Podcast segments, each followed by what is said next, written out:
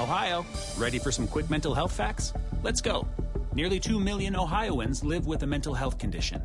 In the U.S., more than 50% of people will be diagnosed with a mental illness in their lifetime. Depression is a leading cause of disability worldwide. So, why are some of us still stigmatizing people living with a mental health condition when we know all of this? Let's listen to the facts and beat the stigma. Ohio, challenge what you know about mental health at beatthestigma.org. Avant de commencer cet épisode, laisse-moi te parler de mon partenaire, Nevu Matrix, la nouvelle matrice pour réussir ensemble. C'est grâce à eux si je peux vivre mon rêve de partager toutes ces belles aventures parmi les distilleries du Québec. Clique sur le lien en bas. Toi aussi, tu mérites de vivre ton rêve.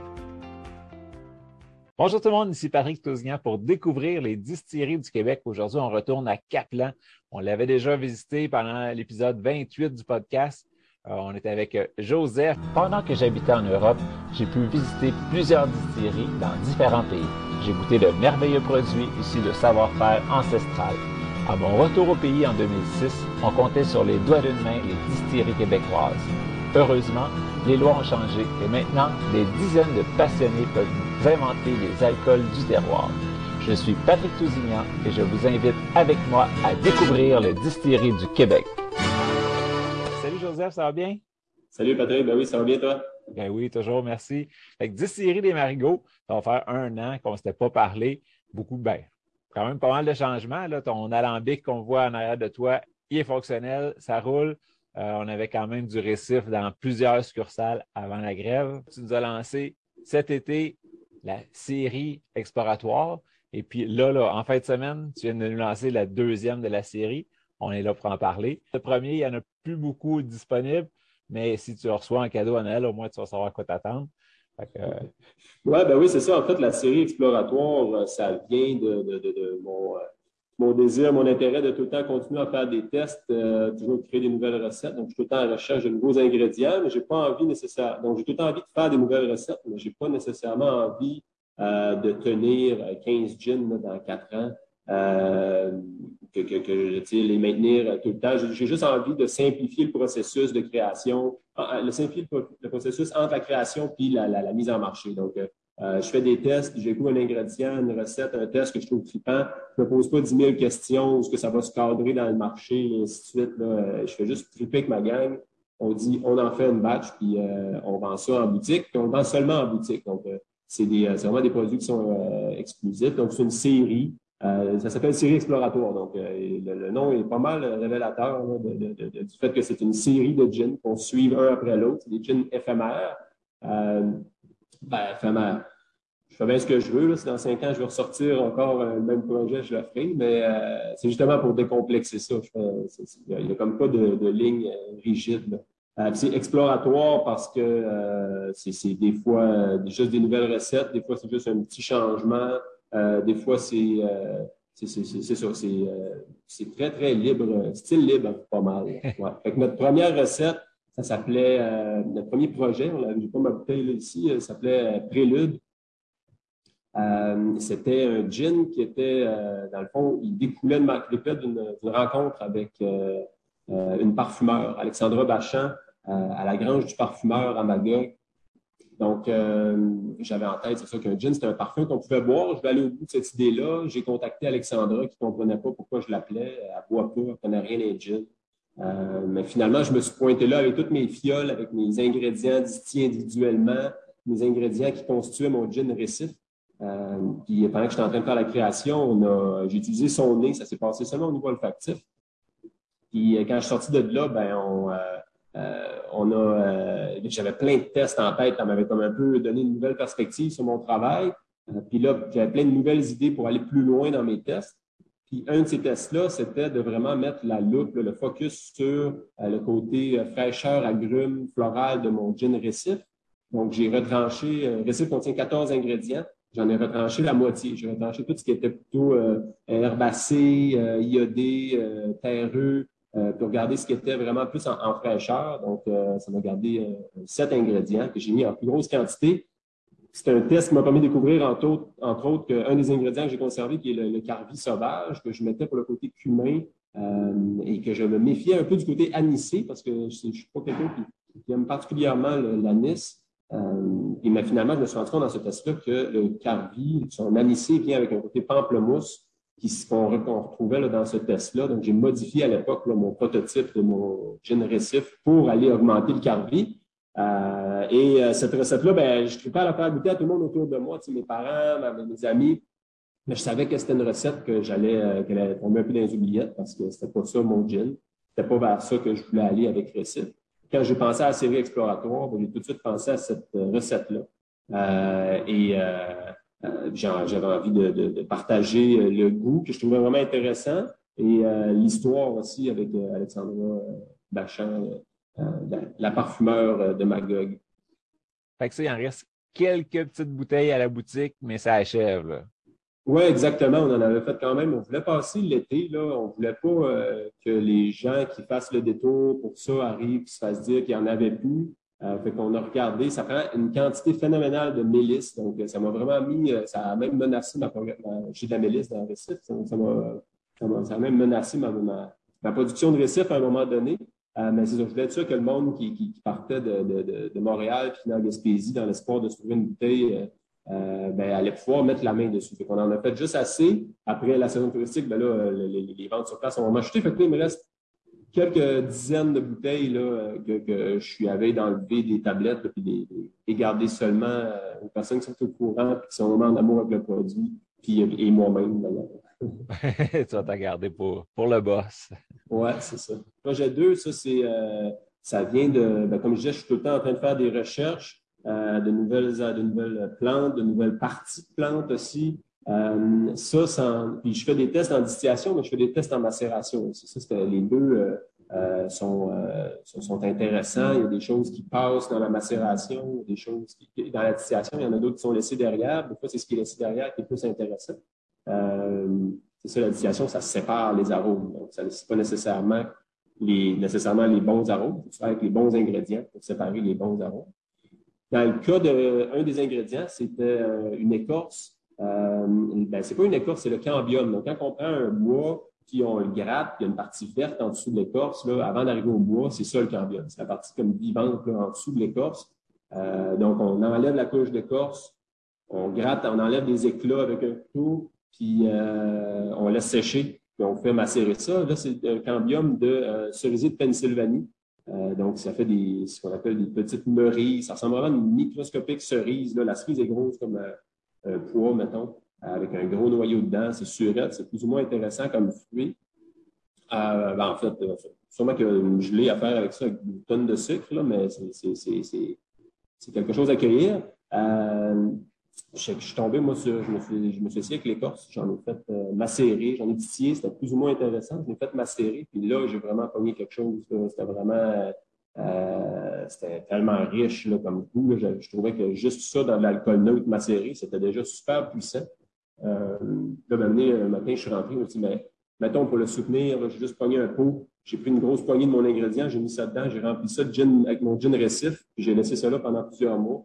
Puis quand je l'ai réouvert, ben, c'était juste incroyable comment euh, cet ingrédient-là venait transformer récif, rajouter une couche de saveur à un récif qui est déjà très goûteux, très, euh, très chargé en arômes, mais là, ça venait de rajouter une couche supplémentaire, euh, vraiment du côté, on, dirait vraiment que ça a été dans un fût de chaîne. On retrouve vraiment des arômes boisés de vanille, il y a un côté sève fraîche aussi. On a l'impression que les écorces que j'ai mis dedans, c'est du bois frais, ils n'ont pas séché. Euh, on retrouve vraiment ça. Puis c'est tellement complexe, là, tellement d'arômes que d'une gorgée à l'autre, ça ne goûte pas la même chose. Ça se promène entre le vanille, la sève fraîche, euh, les, épices du récif qu'on retrouve vraiment très présentes. Il y a un côté euh, cerise, c'est un cerisier. Là, dans l'écorce, on retrouve cet arôme-là, un peu comme ça goûte pas la cerise, là, euh, ça goûte pas la, cerise marasquin, ça goûte pas le sundae, on s'entend, ça goûte plus la cerise, euh, un peu comme à la façon d'un whisky qui aurait été dans un fût de sherry, là, euh, il y a une, une, petite cerise, là, prune confite, là, en arrière-fond, qui, est bien intéressante. Puis, ouais, le côté épicé qui ressort, là, très, très fort de mon gin récif. Ouais. Je t'écoute, puis je salive, là, fait que je pense qu'on va attaquer ça. Ouais. Allons-y la macération, ça a l'avantage aussi de faire une belle couleur. Là, tu es allé avec, euh, tu l'appelles Old Tom. C'est quoi la différence Old Tom comparé à un récif qui était un. Un dry gin. Ouais. Oui, euh, ben, un Old Tom, c'est, euh, j'ai, j'ai été lire la définition à peu près 20 fois là, parce qu'il n'y a pas une définition claire. Un Old Tom, c'est à peu près euh, n'importe quel gin qui ne fit pas dans, dans d'autres catégories. Euh, mais typiquement, c'est plutôt un gin qui serait vieilli et sucré, mais des fois pas vieilli, des fois pas sucré. fait que c'est quand même assez large. Dans mon cas, ben, il n'est ni vieilli ni sucré. Par contre, au goût, ben, on retrouve le côté quand on dit vieilli, c'est, il y a un passage en fou de chaîne. Euh, donc, euh, au goût euh, et au nez, on retrouve ce, boisé-là. Fait que, d'où le, lien vers le automne. L'ingrédient qu'il y a dedans, le, cambium, amène un petit côté sucré aussi. Il amène une petite sucrosité résiduelle, mais il n'y a pas de sucre ajouté. Ça passe, c'est proche. J'ai fait pas mal de tests avec du miel, mais à un moment donné, je me suis rendu compte qu'il y avait une sucrosité naturelle que je trouvais intéressante à laisser tel quel, finalement. Que, ouais, c'est, ça, automne. Donc, c'est un gin qui ne se boit pas comme un gin. Tous les cocktails à base de gin, on, met ça de côté. Et on s'en va euh, plutôt dans tout ce qui est cocktail ben, pur, en fait. Moi, j'adore euh, mon, mon, mon, premier réflexe, c'est de le boire pur. Mais après ça, si on veut le prendre en cocktail, c'est des cocktails à base de euh, whisky, sinon à base de gin vieilli, par exemple. Donc, on parle de, des old fashioned, des Manhattan, des, boulevardiers, des, cocktails euh, sont normalement un peu des strong drinks. Sinon, en highball, c'est ça, c'est excellent. Ah, tu as raison, ça rajoute vraiment toute une couche de, de saveur là, au récif. On est complètement ailleurs. Oui, on le retrouve quand même. On, retrouve, on retrouve quand même le, il y a un petit côté iodé qui est moins présent. Le côté euh, herbacé, euh, le côté épicé prend le dessus sur le côté herbacé, même si on le retrouve un peu. Euh, ouais, non, c'est ça, le, côté, côté fruité. Le côté épicé, comme, comme je dis, c'est vraiment les épices chaudes. Là, ça fait qu'on s'en. Tu sais, c'est excellent avec un gingembre, un cocktail qui inclurait un sirop de gingembre ou à la limite un ginger ale ou une bière de gingembre. C'est vraiment très, très, très compatible. Puis ton idée de le lancer là au début de l'hiver, ben, c'est parfait parce que c'est justement c'est chaleureux, c'est réconfortant. Ah ben oui, c'est vraiment un cocktail. Euh, ben, ça se boit, ça se boit, euh, d'après moi, je boirais bien ça au goulot sur le bord de la mer aussi. on, a déjà vu une photo de ça. Hein? Ouais. ouais. Mais oui, ça fait. Euh, ça, ça, ça, se boit bien, ouais, ça se boit bien dans le temps des fêtes, ça se boit bien l'hiver, ça réchauffe. Ouais en taux d'alcool, 43,7. C'est pareil comme récif. OK. C'est vraiment. Euh, ça a l'air. l'orbium, il rajoute un petit quelque chose dedans, mais c'est pas redilué, c'est pas rien. C'est vraiment. On rajoute un petit peu de saveur au récif original.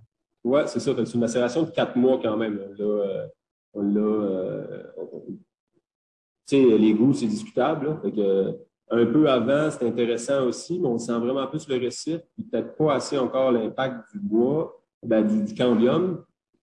Après quatre mois, plus longtemps, ben là, là ça, devient, euh, ça devient vraiment de plus en plus goûteux. Le côté bois, boisé vient vraiment très, très prononcé. Fait que là, on, se dirige de plus en plus vers une niche de, de, monde qui, pourrait l'apprécier. Euh, ça reste très, très intéressant. Fait que c'était comme un, compromis. À un moment donné, il faut décider quand est-ce qu'on arrête de le faire vieillir quatre mois, on trouvait que c'était euh, parfait.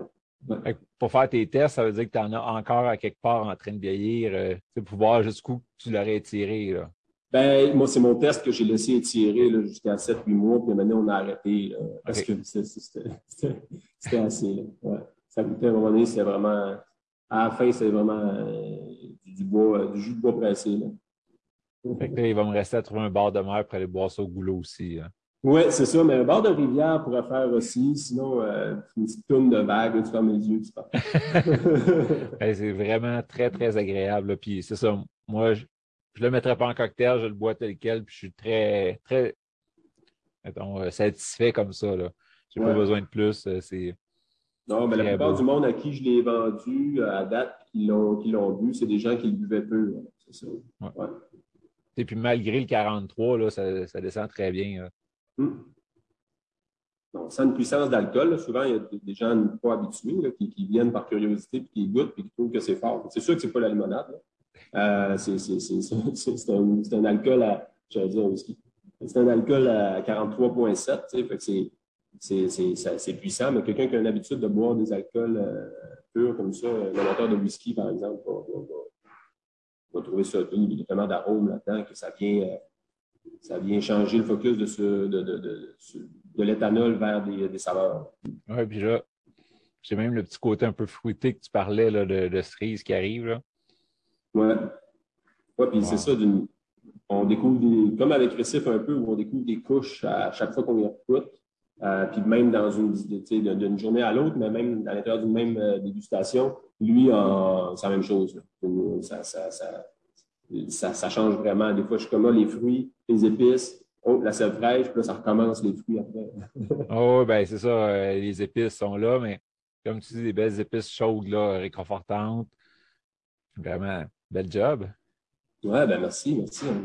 On est, bien contents. Puis c'est ça, c'est euh, c'est ça le trip de la série exploratoire, c'est de trouver cet ingrédient-là, pas me poser mille questions. C'est bon, comment que je fais pour mettre ça dans les verres du monde, qui découvrent ça, eux autres aussi, rapidement. Le cambium de cerisier sauvage, c'est je n'ai pas pensé souvent dans ma vie avant le distillateur à manger du cambium. Je ne m'étais pas rendu là. des fleurs, des feuilles, ça va, mais des sous-couches d'écorce. Euh, ouais, là, ben, j'en ai testé plusieurs. J'en ai plein d'autres que j'ai envie de mettre de l'avant aussi. Lui, c'est un des, premiers que, j'ai testé. Euh, entre autres parce que c'est assez abondant ici.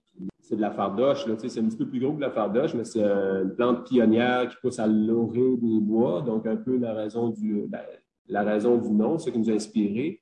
Euh, fait qu'il y a pas de. Je ne suis pas en train de couper des arbres centenaires. Un arbre qui est rendu euh, gros comme ça, là, il, est à moitié mort. fait que, c'est, euh, ça, c'est très, très. Il y en a partout. J'étais en arrière de chez mon père, j'ai placé mécanique, il m'en a fait un bout, puis on, l'a épluché. Mon employé ici, Thomas, c'était sa première job. Il est rentré, il a dit Qu'est-ce que je fais? J'étais à côté en gin. Moi, je m'étais préparé pour l'été. J'étais à côté, euh, tous mes réservoirs étaient pleins de gin. J'ai dit, ben, tu vas éplucher du bois. ça a été un bon baptême.